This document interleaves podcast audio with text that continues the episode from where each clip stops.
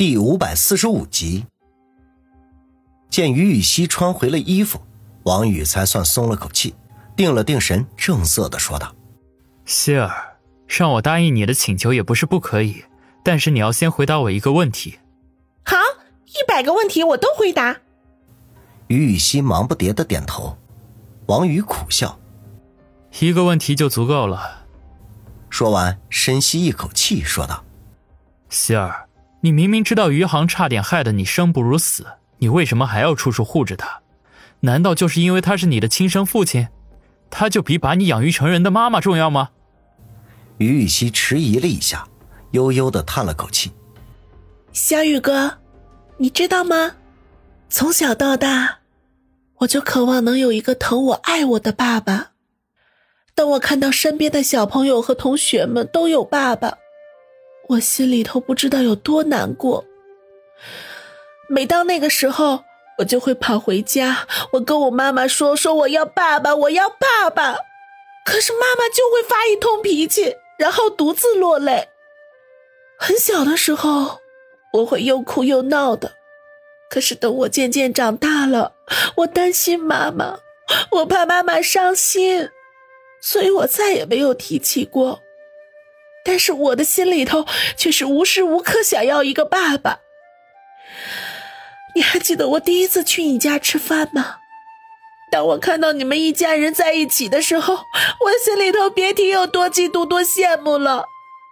所以只要有机会，我就会去你家。我只是想感受一下有父母的感觉。说到这里，他的眼圈已经微微的发红，眼角已经挂着泪珠。王宇看得有些心疼，想要下床给他擦掉，可是随即又打消了这个念头。如果那么做，只怕会让于雨溪产生误会，再直接扑进他的怀中，那可就麻烦了。于雨溪缓和了一下，又继续说道：“后来，当我得知我不是我妈亲生的，是为了报复那个人对她始乱终弃而偷来的孩子时，我心里头恨死他了。”如果不是他，也许我还会像其他的同学那样，有爸爸妈妈的陪伴，过着无忧无虑的生活。可是后来，我和妈妈聊天，我渐渐的了解了那个人是什么样子，心里头的恨便逐渐的淡了。这么多年，他对我呵护备至，哪还能恨得起来呢？如果日子就这样平淡下去。我和妈妈相依为命，那该多好！可惜，老天爷就是见不得别人好。就是你去东北的那个月，他出现了。他几次三番的找到我，告诉我说他是我的亲生父亲。这么多年，他为了找我走遍了大江南北，吃了无以数计的苦头。我一开始根本就不相信，可是后来。他居然做了亲子鉴定，我才知道他说的都是真的。有几次，我想把事情告诉我妈，可是我又担心他对那个人恨之入骨，见了面不知道会发生什么事情，于是我便偷偷的隐瞒了下来。其实前些天我一直活得很开心的，他是那么的高大、英俊、潇洒。就和我在梦里梦见的一样，尽管他有些时候会说比较难听的话，也总有稀奇古怪的朋友跟着他来找我，可是我根本就不在乎这些，我恨不得向全世界宣布，我于雨溪，我有爸爸了，我有爸爸了。虽然今天他对我做了那些事情，可是我依旧恨不起来他。我想，他一定是有自己的苦衷的。说到这里，于雨溪的眼泪已经扑簌扑簌的流了下来，哽咽的说道：“小雨哥，求求你，不要伤害他好吗？”原因居然是这么简单，只是因为余杭的出现圆了于雨溪想有个爸爸的梦想。王宇自幼父母双全，自然无法理解于雨溪这种强烈的渴望，可是。他却从于雨溪的话里听到了喜悦和悲伤。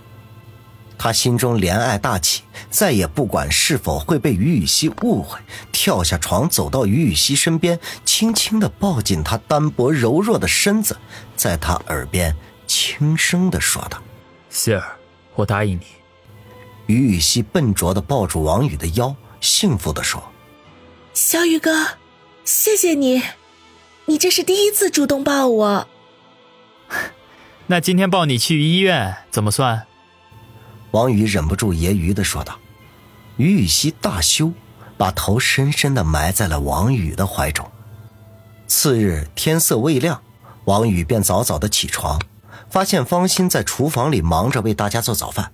他微微一笑，蹑手蹑脚的走到他的背后，将他轻轻的搂在怀中，柔声的问道：“欣姐，怎么不多睡一会儿？”在这栋别墅里。敢于这样拥抱他的只有王宇，所以方心没有露出丝毫惊讶之色，一面忙着做早餐，一面说道：“还说我，你不也是起得这么早吗？昨天折腾了一天，你回去补个回笼觉，好好歇歇吧。”王宇叹口气：“我倒是想多睡一会儿，可是今天排长和郑飞回来，我得早点去火车站接他们。”方心哦了一声。哦，那我得动作快一点才行。